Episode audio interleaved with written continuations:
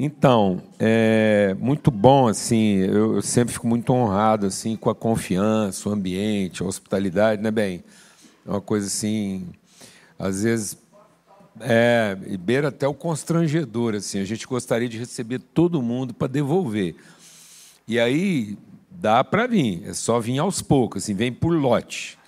Tá bom? Se vocês quiserem vir lá, tá com a gente, assim, nos lotes, até lote de 20, eu acho que a gente consegue receber em lotes de 20. Benção. Muito bom. E nós estamos insistindo aqui na divulgação, como foi com outros materiais aqui que a gente entendeu de Deus. Assim, é, há, uma, há uma intencionalidade muito clara naquilo que a gente. É, a vida toda a gente sempre relutou muito assim em, em produzir conteúdo por produzir, né? Então a gente sempre quis estar tomada assim de uma intencionalidade, tudo aquilo que a gente vai fazer. E como foi lá com o lugar mais seguro da Terra, a gente viu aí ah, o impacto que isso tem produzido. O DNA foi anos, né? A gente levou lá seguramente mais de 30 anos para decidir assim colocar isso como conteúdo escrito e compartilhar. E agora nós estamos na campanha aí de retomar dentro assim da, da biblioteca reflexiva da, do povo brasileiro cristão o Paul Tournier, que é um ele, ele representa bem algo assim que às vezes é, é deficitário na, na cultura teológica brasileira. A gente, às vezes, no afã de, de completar, de realizar a tarefa e tal, a gente foi ficando assim num viés muito pragmático. Né? Diga-se de passagem que nós somos o único povo na face da Terra que se autodenomina por uma atividade, não por uma identidade. Falar devagar. Nós somos o único povo em toda a Terra que ainda se autodenomina pelo apelido que a gente recebeu de uma atividade e não de uma identidade. Nós somos o único povo que chama a si próprio de eiro, como pedreiro, carpinteiro, marceneiro, açougueiro, padeiro. Então, só tem dois povos no mundo que chama a gente brasileiro, a gente mesmo e quem colocou esse apelido na gente. Porque brasileiro não era uma identidade, era uma atividade de um português que vinha aqui estar brasileiro e quando ele alcançava suas metas, ele voltava para o seu lugar de origem. Então a gente ainda não entendeu o ser, porque a gente ainda se percebe pelo estar. Por isso que a gente tem uma cultura tão focada em o que, que nós temos que fazer para. Né? E não meditar um pouco a respeito de quem nós somos de fato. O resto do mundo chama a gente de Brazilian, brasileño. Até os argentinos, que a gente tem uma pendência aí, chama a gente de uma identidade e a gente. Se a gente soubesse o valor que isso teria na relação com o argentino, acho que a gente. pá. Entendeu? Só para pirraçar. Bom, então aí o livro Culpa e Graça é uma reflexão num aspecto não resolutivo, mas redentivo. Por isso, a gente buscou de Deus assim uma estratégia de forçar a reflexão, que é o livro ser comprado em duplas. É, então, nesse pré-lançamento, você não vai conseguir comprar um só, você tem que encontrar alguém para compartilhar isso e você se comprometer a ler junto. E outra coisa que a gente acrescentou aí na pré-venda é o clube de leitura que começa em julho. E, então a gente vai ter pelo menos quatro semanas de leitura compartilhada aí. E uma coisa curiosa, né, que é o seguinte: as quatro pessoas que vão estar fazendo essa leitura com a gente em julho, elas não receberam um trecho específico do livro para ler. Ninguém sabe qual é a parte que o outro vai ler. Então não foi assim, ah, você, vamos ler tais, tais capítulos. E já aí já quebrou a culpa de muita gente. Porque agora nós estamos correndo o risco de chegar lá e os quatro querer ler a mesma parte. sem culpa. Amém? Então tá aí, é um esforço mesmo assim de trazer uma pedagogia de leitura. Explica, não explica você, porque nessa parte eu sou leigo. Eu só confundo. Né? então, para quem está online, o link tá, eles vão colocar no chat para vocês aí o link da pré-venda. Então, comprou o livro, já faz parte do clube, né? Já tem acesso ao clube, né? Até dia 22. Até dia 22. Maravilha, graças a Deus. Agora, então, 40 minutos, abra sua Bíblia lá em Gálatas, capítulo 2.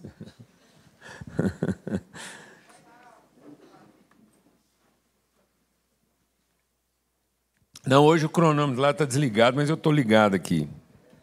Gálatas, capítulo 2. E a gente vai estar tá compartilhando dentro da série que foi proposta aqui, né? O, a família de Zuscop está fazendo uma reflexão seriada aqui. E, e aí eu, eu, eu entendi de Deus esse desafio, né, junto com o Douglas compartilhou e, e foi de Deus, assim, testificou no meu coração.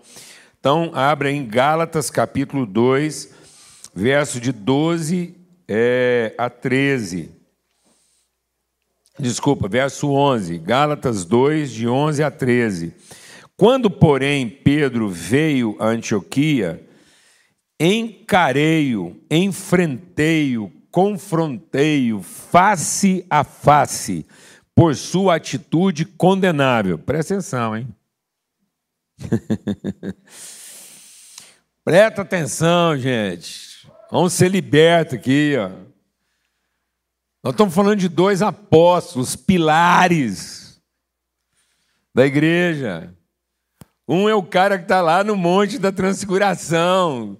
É o, o segundo a entrar na sepultura lá de Cristo ressurreto.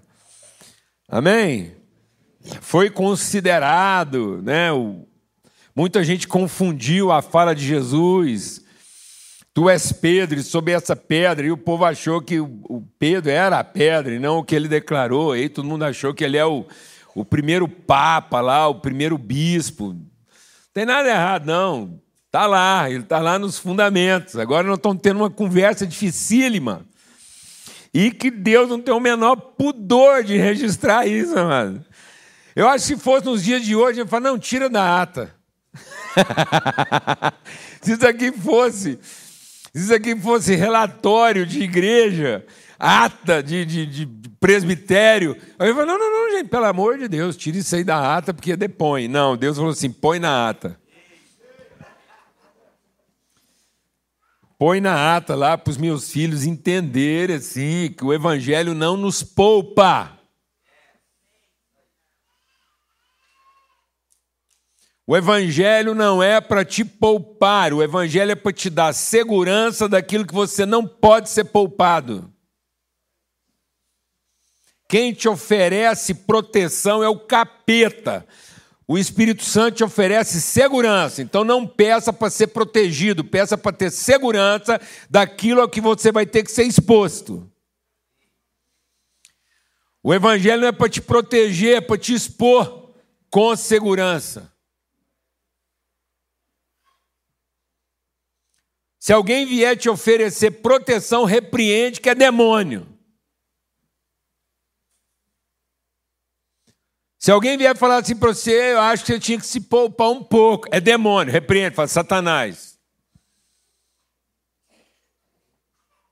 Você está escutando o que estou falando aqui, amado? Amém? Agora eu vou usar os atributos de Paulo, fala assim, nesse momento agora eu estou falando assim, é, é é Paulo Boy Júnior aqui agora, falando assim, é um testemunho pessoal, porque Paulo teve esse momento. Ele falou, tem hora que a gente tem que falar umas coisas, que senão o povo assim fica sempre no... Entendeu? Em nome de Cristo Jesus. Se alguém chegar para você com a conversa fiada, mansa, para te seduzir a uma forma de autoproteção, é Satanás. Quem oferece salvação é Satanás. Quem opera a salvação é Cristo. Amém, irmãos? Porque oferecer salvação é uma sedução, operar salvação é um compromisso.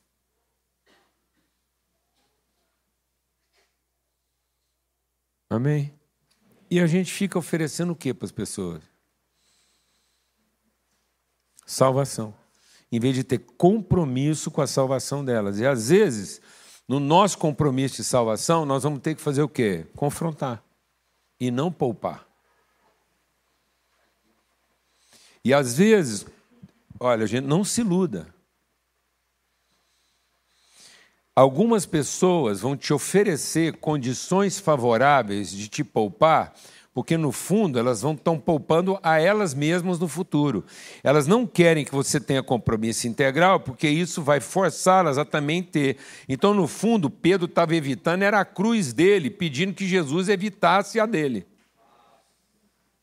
Vai que esse homem sobe para a cruz, o que, que sobrou para mim?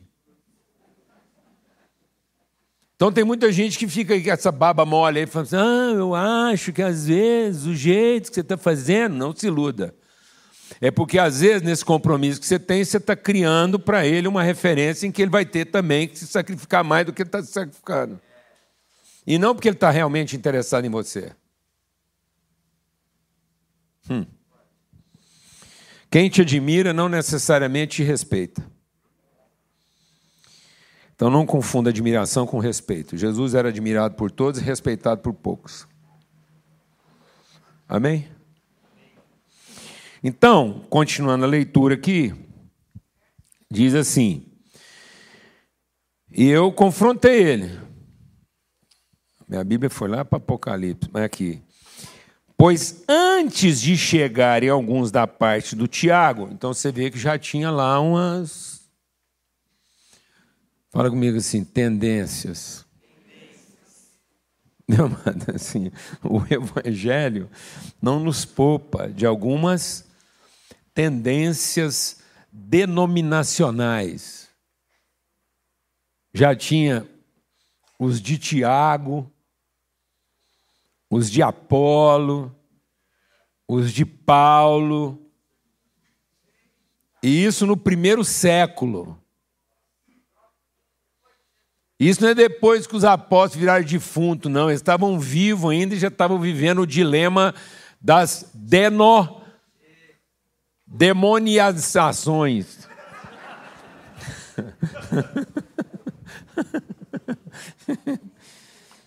é, aí vai.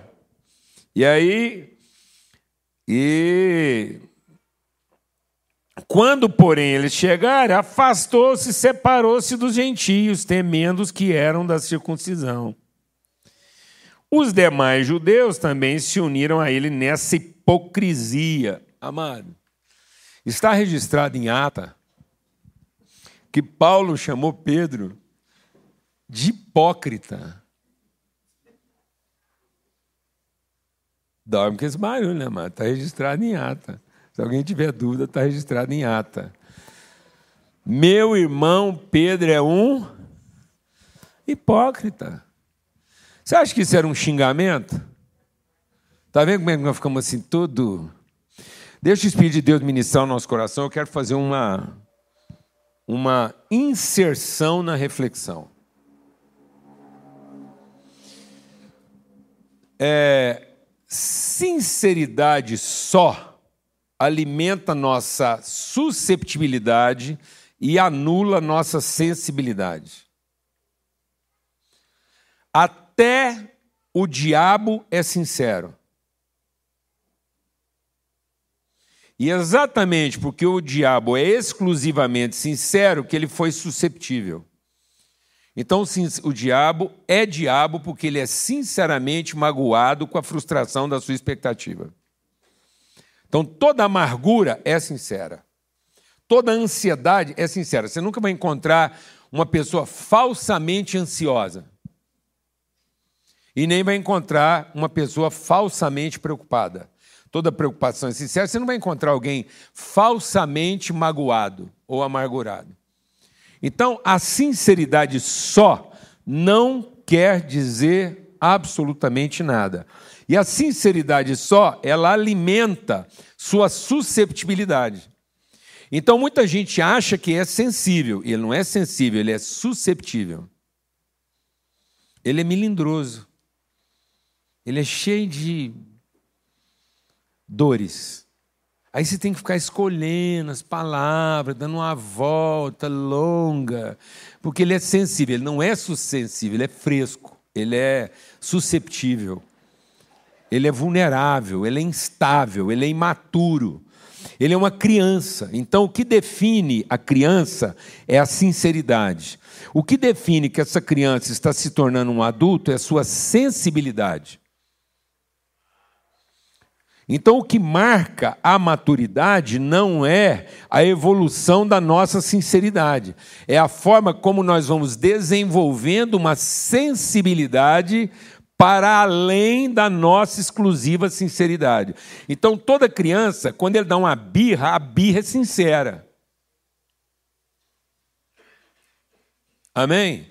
E aí, por conta da nossa imaturidade sincera, a gente não consegue ter conversa séria do jeito que essa que Paulo está tendo e entender que falar que o outro é hipócrita não é um xingamento. É uma expressão honesta e sensível de amizade.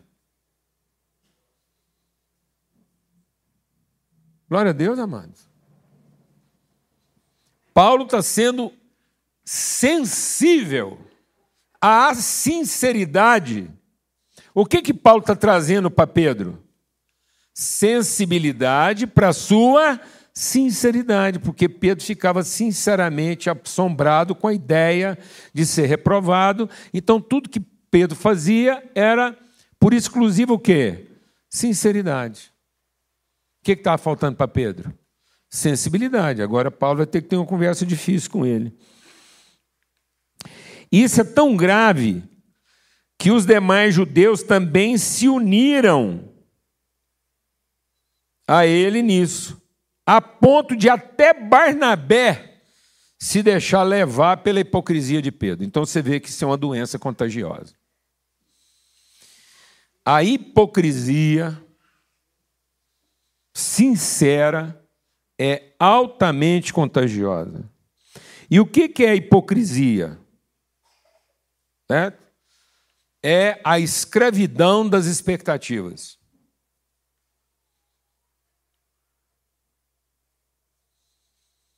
Pessoas que ficaram refém das suas expectativas.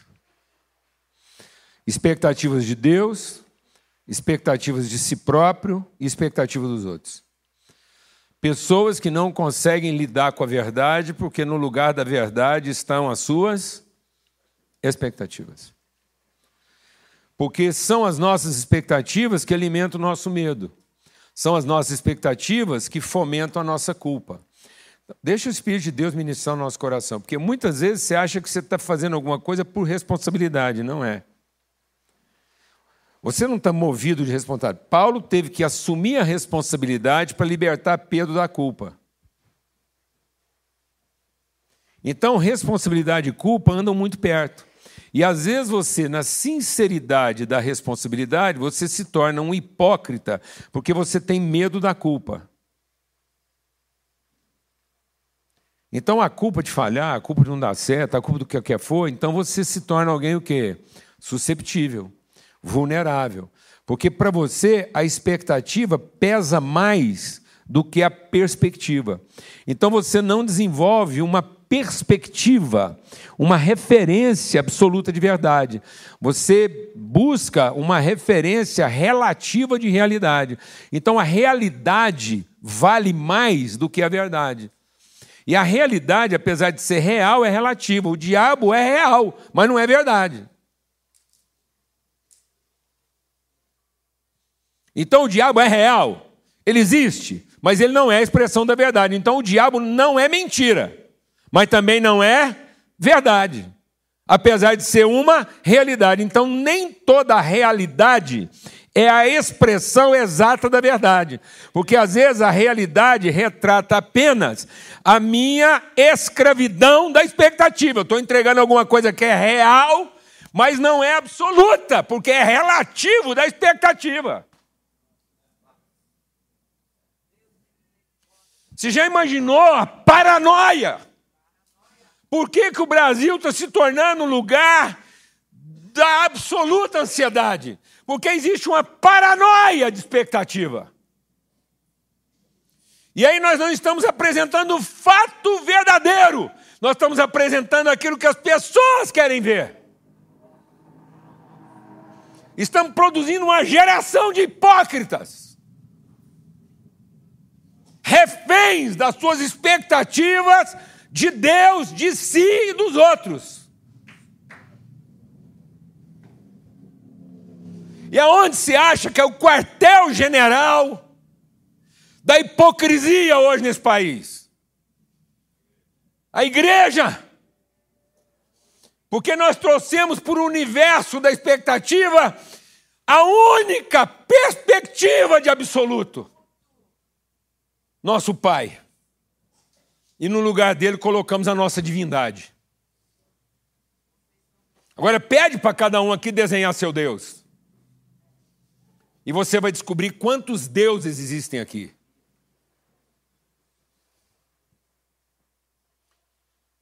Mentirosos? Não, reais. Porém, não verdadeiros.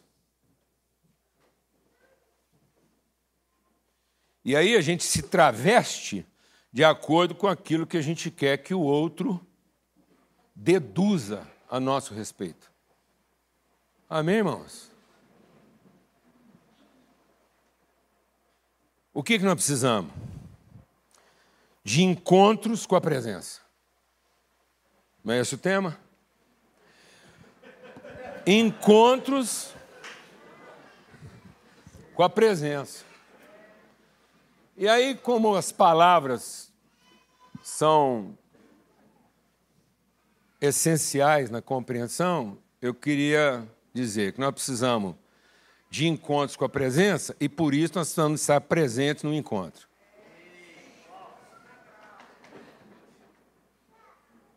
Para ter um encontro com a presença, eu preciso estar presente no encontro. Mas se eu for alimentado pelas minhas expectativas, eu vou ter um encontro com a presença, mas não vou ter, não vou estar presente no encontro. Então, assim como a gente tem que ter um encontro com a presença, nós precisamos estar presente no encontro, porque senão eu estou colocando lá a minha imagem halógena.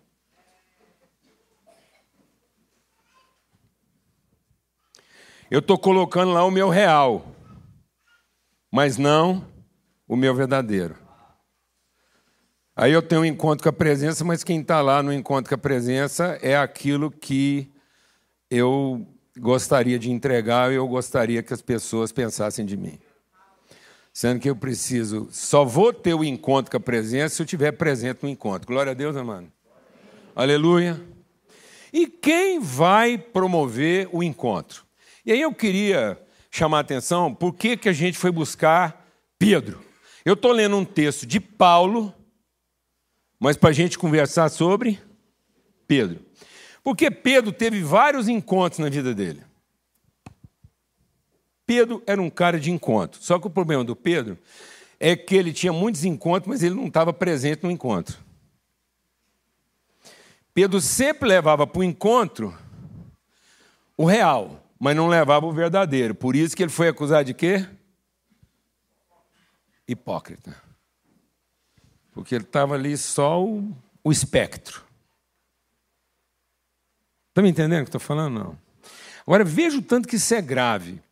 Quando você se torna refém das suas próprias expectativas, o, deixa Deus ministrar o nosso coração aqui. O que, que torna a gente refém da expectativa? A lei. Então, muitas vezes, eu penso que eu sou um cara livre mas eu sou legalista da verdade que eu me sinto obrigado a defender. Toda liberdade que eu estou obrigado a defender é a minha escravidão. A liberdade só é absolutamente livre se ela impõe sobre mim o risco absoluto de perdê-la. Por isso que a palavra de Deus diz o seguinte: Cristo nos libertou para que a gente seja o quê? Verdadeiramente livres. Então não existe liberdade verdadeira enquanto ela for relativa. Se ela precisar ser defendida, ela não é liberdade. toda liberdade que precisa ser defendida, ela não é liberdade. Por isso que Jesus revelou a liberdade deixando-se matar pelos seus inimigos. Por isso que Paulo diz: Eu só amo vocês porque eu fiquei livre de vocês. Então eu só consigo amar a Lana porque eu fiquei livre dela. E a Lana só vai conseguir me amar se ela for absolutamente livre de mim. Então você só consegue amar alguém se você for totalmente livre dele. Ou seja, se você não tiver dele nenhum tipo de expectativa. Então só existe amor e liberdade onde a liberdade é absoluta. Uma vez eu eu estava conversando, bem no começo da minha fé, eu lembro que eu estava com 15 anos, pegando fogo. Eu procurei um mentor, um missionário lá que me aconselhava. Eu falei assim: João, seguinte. Quando a palavra de Deus fala de liberdade, é de liberdade mesmo que ela está falando? Aí o João virou para mim e falou assim: Paulinho, infelizmente é. Porque ele entendeu minha pergunta. Toda liberdade que você precisa colocar observações a respeito dela não é liberdade.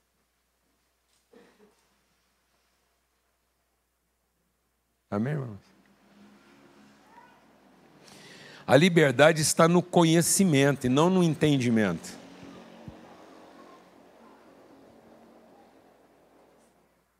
A liberdade é testemunho de quem conhece, não de quem entende. O entendimento é a prisão de quem não conheceu. E aí a pessoa precisa ser liberta do próprio entendimento. Por isso que a conversa de Jesus com Judas foi mais ou menos a conversa de Deus com Lúcifer. E Jesus falou assim para Judas: Judas, por que, que você não faz depressa o que você entendeu? Jesus não mandou Judas ir lá vender ele. Jesus liberou Judas para fazer rápido o que ele tinha entendido. Judas poderia muito bem ter sentado e falar assim: Mas eu não sei direito o que fazer, se eu poderia me ajudar, pronto. Mas não. Ele estava convicto, é. Então é mais ou menos o que Deus falou para Lúcifer. Ô Lúcifer, faz logo o que você entendeu, é. Não fica segurando ninguém, não, mano. Libera a pessoa para encontrar seu próprio entendimento, para que ela possa voltar logo em busca de conhecimento. Quem acabou salvo mais rápido? O filho que foi embora de casa ou que ficou lá trabalhando igual uma mula porque foi aquilo que ele entendeu? Então, vai logo fazer o que você entendeu, hein?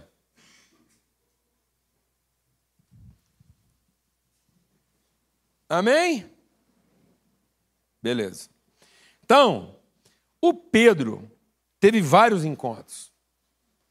O Pedro, por exemplo, teve um encontro, ele teve vários encontros com com Jesus, né? Assim, as conversas que ele teve com Jesus, e o Pedro gostava de repetição. Você já observou que o Pedro gostava de repetição? Tudo com Pedro tinha que ter três vezes.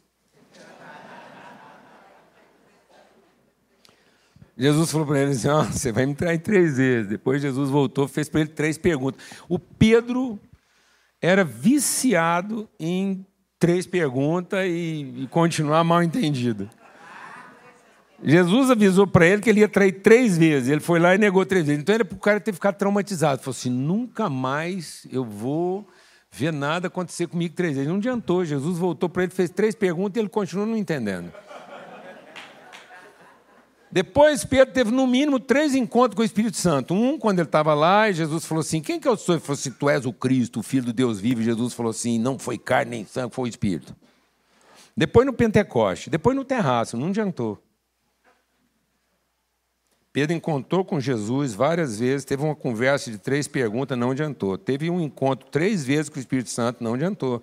Depois ele encontrou com o Pai, pessoalmente. O Pai veio para conversar com ele. Três vezes, não adiantou. Então deixa o Espírito de Deus ministrar o seu coração. Às vezes você vai encontrar com a trindade, e isso não vai ser o encontro. Daqui a pouco eu vou explicar por quê. Pedro teve um encontro com três escravos, porque ele negou para três escravas. Foram duas escravas, depois um grupo de escravas. Pedro estava mais ou menos ali naquela condição ali dos curiosos ali, aquele pessoal meio de madrugada, curioso com o que estava acontecendo, e aquilo era povoado por gente que não fazia parte do acontecimento, estava à margem do acontecimento, por isso que eram as escravas. Então Pedro foi perguntado três vezes. Eu vou falar uma coisa aqui, você entenda isso não na questão de um preconceito social, mas numa questão de é, ambiente sociocultural. Então vamos sintonizar Pedro em vários ambientes socioculturais. Amém? Então a gente localizou Pedro no ambiente sociocultural religioso: Pai, Filho e Espírito Santo. Amém?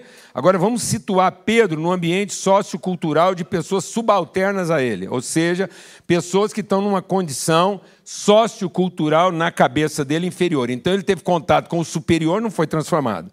Agora ele vai ter contato com o inferior e não é transformado. Três vezes. Depois ele tem um contato com o inimigo. Esse não deu tempo nem de ser três vezes, porque a hora que ele percebeu que era inimigo, ele já arrancou a espada e encerrou a conversa e tornou o cara surdo. Falou assim: se eu cortar a orelha dele, acabou. Então você está vendo Pedro lidar com opositores, com superiores e com inferiores. Então, quando você lida num ambiente sociocultural diferente do seu, isso pode reforçar sua hipocrisia em vez de tratar.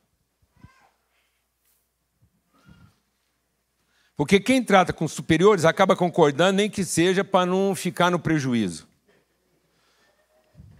Quem trata com inferiores acaba assumindo a posição de que manda quem pode obedece quem tem juízo. E quem trata com opositores resiste, encerra a conversa, não dá tempo de passar para a segunda pergunta. Amém? Quem vai curar Pedro? Quem pode me curar? Um igual. Se eu não tiver o encontro com o igual que me confronta, eu posso, para evitar o encontro com o igual que me confronta, recorrer ao superior que me reconhece. Ou recorrer ao inferior que se submete. Então, muitas vezes eu estou buscando até a trindade para ter que evitar o irmão que me confronta. E muitas vezes eu estou montando uma estrutura de controle para evitar o irmão que me confronta. E muitas vezes eu estou buscando o pau para evitar o irmão que me confronta. Então, às vezes, eu estou partindo para o confronto com quem eu posso matar. Ou eu estou partindo para a relação onde a culpa não é minha. Ou eu estou indo para a relação onde o direito é meu. Mas não quero a relação que me sujeita à responsabilidade. Glória a Deus, né, mano? Então, cuidado. Porque às vezes nem o um encontro com a Trindade vai resolver. Porque no fim a culpa vai ser dele. Mais ou menos a conversa que Deus, que Pedro teve com Deus. E Pedro falou o que para Deus? Eu não vou comer, não, para depois o senhor julgar a culpa em mim. Foi o senhor que falou que não podia. Está vendo? Como é que tratar com os superiores não nos confronta de fato, porque a gente transfere a culpa e se exime da responsabilidade. Está vendo como é que tratar com subalternos não cura a gente, porque a gente assume o direito de negar a própria verdade? E nem lidar com os que se opõem também não resolve, porque nós partimos para o pau e vença o melhor? Sobrevive quem sacar primeiro? Agora nós vamos encontrar o confronto com Paulo. Aí agora vamos ler o testemunho de Pedro de como ele foi transformado na relação com Paulo. Então a gente traz o testemunho de qual foi a atitude de Paulo, resistindo de maneira frontal, honesta, justa, firme. Porque deixa Deus ministrar o nosso coração. Sabe o que está acontecendo na igreja hoje? A pessoa resiste, costa a costa, mas não face a face. Fala devagar, porque às vezes você achou que não escutou. É o seguinte: a pessoa ela resiste costa com costa, em vez de resistir face a face. Ela espera o outro virar as costas para ela falar da resistência e da dificuldade que ela tem com o outro. Amém, irmão? Isso quase não acontece. Raramente acontece, principalmente nas igrejas, mas acontece. No caso de estar acontecendo lá na sua, então. E aí agora vamos ver o testemunho de Pedro. Nessa forma honrosa, bíblica, honesta, espiritual do encontro. O encontro que pode transformar e libertar a nossa vida. E aí agora Pedro vai falar sobre esse assunto. Aí abra lá em 2 Pedro, capítulo 3. 2 Pedro, capítulo 3. A gente quer. Você vai. Depois você vai em casa, com calma, você vai meditar sobre cada um desses pontos. Eu vou passar bem brevemente aqui, mas assim. Depois você vai lá e vai devagar nele. 2 Pedro 3, 14 a 18. Diz assim, ó. É... 2 Pedro 3, está aqui. 14 a 18. Portanto, eu gosto dessa palavra. Portanto. Quando um cara fala portanto, é porque ele está chamando ênfase para o tanto que gerou esse por. Então, há um tanto revelado que gera uma transformação de entendimento. É um por tanto, é um tanto por. Então, Portanto, amados, enquanto esperavam essas coisas, empenhem-se para serem encontrados por Ele em paz, imaculados e inculpáveis. Então, qual é o resultado de um confronto honesto, verdadeiro, lícito de dois irmãos que assumem a responsabilidade de ser o lugar de encontro para o outro irmão? É isso que nós somos na vida do outro. Nós temos que ser o lugar onde tudo que está atrapalhado na vida do cara para. Então eu não sou a vítima do comportamento dos outros. Eu sou a referência de transformação deles. Se ele teve com Deus e não entendeu, se ele teve com os funcionários dele e não entendeu, se ele enfrentou as lutas dele e não entendeu, eu represento aqui, encarnado, a luz. É isso que Jesus disse que eu seria. Coluna e esteio da verdade. Dizer para o irmão assim: daqui você não passa. E não é porque eu sou contra você, é porque eu sou testemunho do seu Pai a seu favor.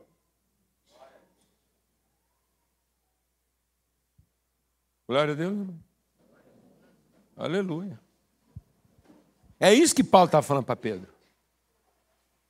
Eu sou o seu limite de mentira. Eu estou aqui para te deixar indesculpável.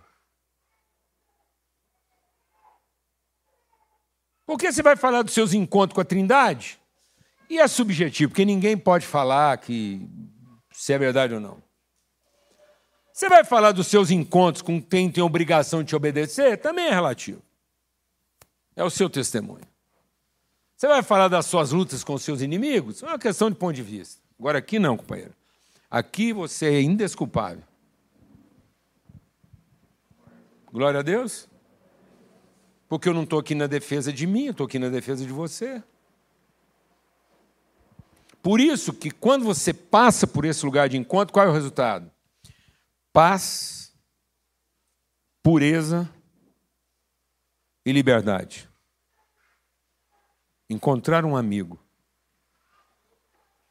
significa encontrar paz, pureza de coração e liberdade. E é isso que nós temos que ser na vida das pessoas.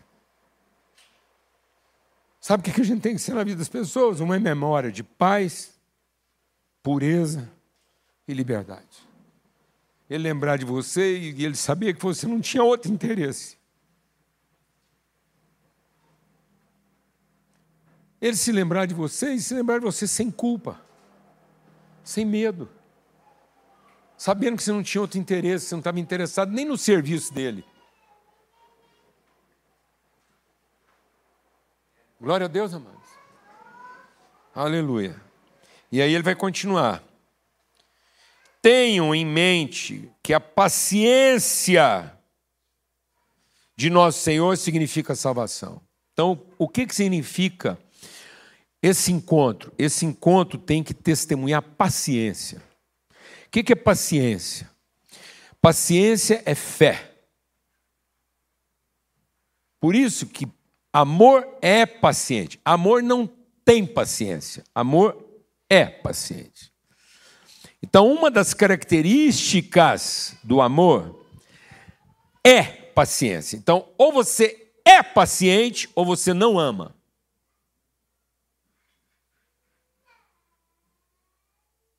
Paciência é uma coisa que você não perde. Se você perdeu, não era paciência, era tolerância. E tolerância revela interesse e conveniência. Então você deixou de tolerar, porque você perdeu o interesse. Amém, irmãos? A gente é paciente porque ama. Por isso que a característica principal da fé é longanimidade. O que, que significa isso? Significa que apesar de todas as dúvidas, você não duvida. Então você pode ter todo tipo de dúvida a respeito da pessoa, mas você não duvida de quem ela é. Amém? Glória a Deus. Por isso, o encontro tem que ser o encontro de quem não duvida, apesar de você ter todas as dúvidas. Então, Paulo estava carregado de quê? de dúvidas. Mas ele não duvidava. E ele insistia com Pedro por respeito ao fato de que ele sabia exatamente quem Pedro era e que Pedro estava naquilo não porque quis, mas porque foi escolhido por Deus. Respeito pela vontade de Deus. Admiração é uma coisa que você perde, porque está associada à sua tolerância. Você tolera o que admira mas você é paciente com o que você respeita. Então, quem diz que perde a paciência é porque nunca respeitou e sempre foi tolerante porque era conveniente. Então, a gente é conveniente com aquilo que admira e é paciente com aquilo que a gente respeita. Então, se você anda perdendo a paciência é porque você nunca teve respeito. Então, cuidado. Porque às vezes o que você falava que era respeito era só admiração porque te convinha. E por isso você tolerava muita coisa. Agora que não te convém mais, você anda intolerante. Achando que perdeu a paciência, sendo que paciência é uma coisa que você nunca foi. Glória a Deus, amado. Porque paciência é salvação. Sua e dos outros. Então, quando eu não sou paciente, é sinal que talvez eu nunca conheci a salvação. Então, um dos primeiros sinais evidentes de salvação é o quê? Paciência. Amém, irmãos? Amém, maridos, esposas, pais, irmãos, companheiros de ministério. Glória a Deus. E aí, agora, agora Pedro. É o Pedro que vai dar as características dessa relação que trabalha paz, pureza, liberdade e paciência. Sabe o que ele vai falar? Repetição. Olha, gente, sabe o que me tratou na vida com Paulo?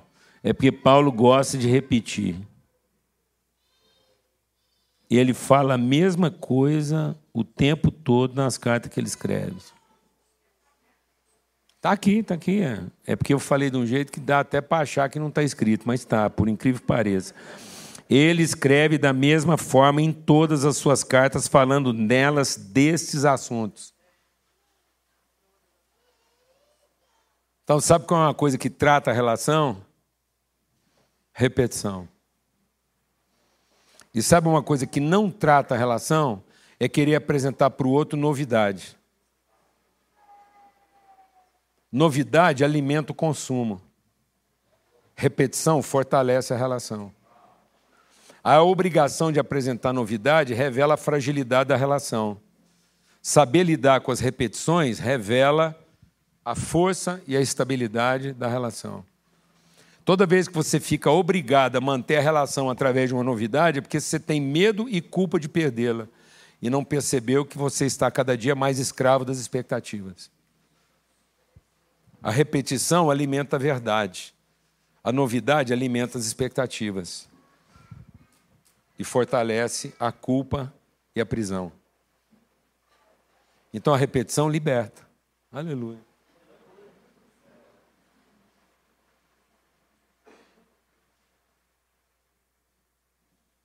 Aí a pessoa chega para você e fala: O que, é que nós vamos conversar hoje? Mesma coisa. E amanhã? Mesma coisa. Mas sempre a mesma coisa? É a mesma coisa.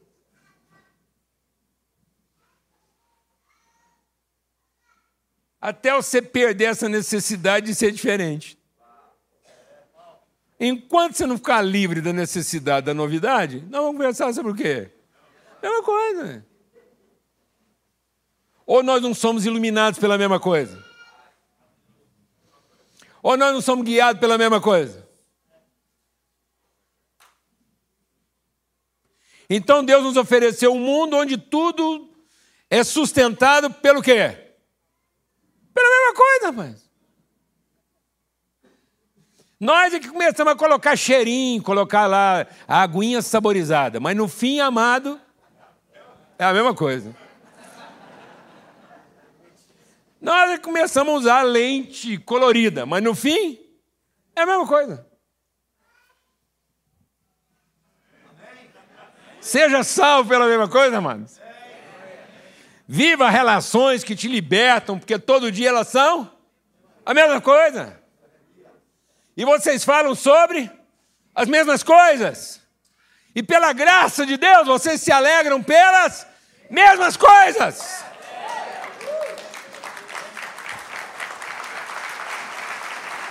Aleluia. Paulo era um amigo de mesmas coisas. Era você encontrar com o Paulo e já sei até do que, que ele vai falar. Aleluia.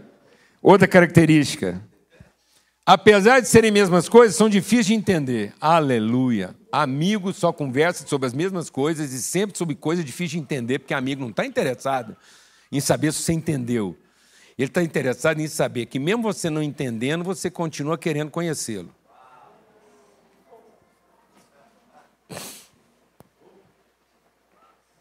Então Deus dificulta o entendimento para ver se a gente está interessado no conhecimento, porque é isso que Paulo diz aqui. Ele diz assim: ó. a gente está querendo facilitar o entendimento e com isso nós estamos tornando o conhecimento raso. As pessoas têm compromisso com o que elas entenderam e não com a pessoa que elas conheceram. Conheço muita gente hoje que tem compromisso com aquilo que ele entendeu, mas não com a pessoa que ele conheceu, apesar de não ter entendido. Amém? Eu estou há praticamente 40 anos são 37 anos com a pessoa que eu estou conhecendo. e a pessoa que até hoje eu menos entendo.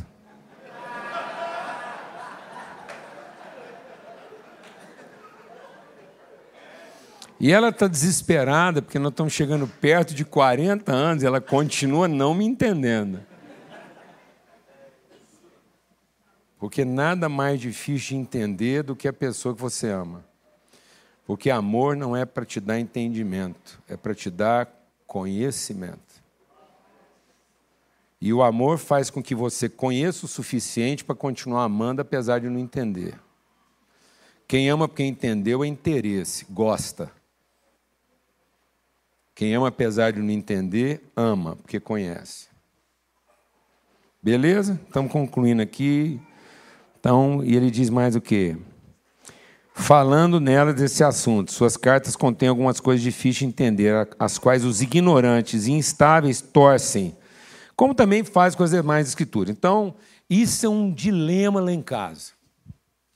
Porque a Lana, como mãe, e aí é próprio dela, ela, como mãe, ela fica assim: Isso aí que você vai falar aí é complicado, porque as pessoas podem. É isso mesmo. O que que transformou a vida de Pedro? É que Paulo falava sobre as mesmas coisas, essas coisas eram difíceis de entender e elas tinham que ter o absoluto risco de ser mal interpretada, não só de não ser entendida, como ser usada para outra finalidade. Se você não está compartilhando com as pessoas alguma coisa que pode ser absolutamente interpretada no seu sentido oposto, então você não está apresentando a verdade. Você está refém da expectativa dele, ou sua. Só é verdade aquilo que na boca do outro pode ser absoluta mentira. Porque o diabo, quando enganou, só enganou com aquilo que Deus falou.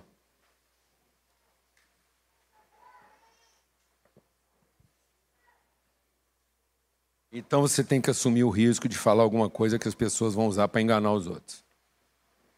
Em seu nome. Senão você não está apresentando a verdade. Você já está apresentando uma expectativa. Só é verdade se você ficar livre do medo daquilo ser mal usado em seu nome. E se alguém perguntar, foi o que você disse? Fala, foi, mas não foi o que eu falei. Ou melhor, foi o que eu falei, mas não foi o que eu disse. Amém? Por isso eu falo. Algumas coisas que a pessoa ouve aqui, depois, se ela quiser usar, eu nego. Porque foi o que eu falei, mas não foi o que eu disse. Amém? E concluindo, última coisa. Isso nos levará a crescer na graça e no conhecimento de Cristo. Então não é para produzir entendimento. É para produzir o quê? Graça. E conhecimento. Amém? Então, um relacionamento que transforma não é para produzir benefício, não é para produzir vantagem, é para produzir o quê? Graça. E não é para produzir entendimento, é para incentivar o conhecimento. Falando repetidamente as mesmas coisas, coisas difíceis de entender e que podem ser usadas de uma forma totalmente diferente daquilo que você disse usando o seu nome. Mas é simplesmente pelo fato que a gente resolveu ser o limite do engano. O limite da expectativa. Um destruidor de imagens.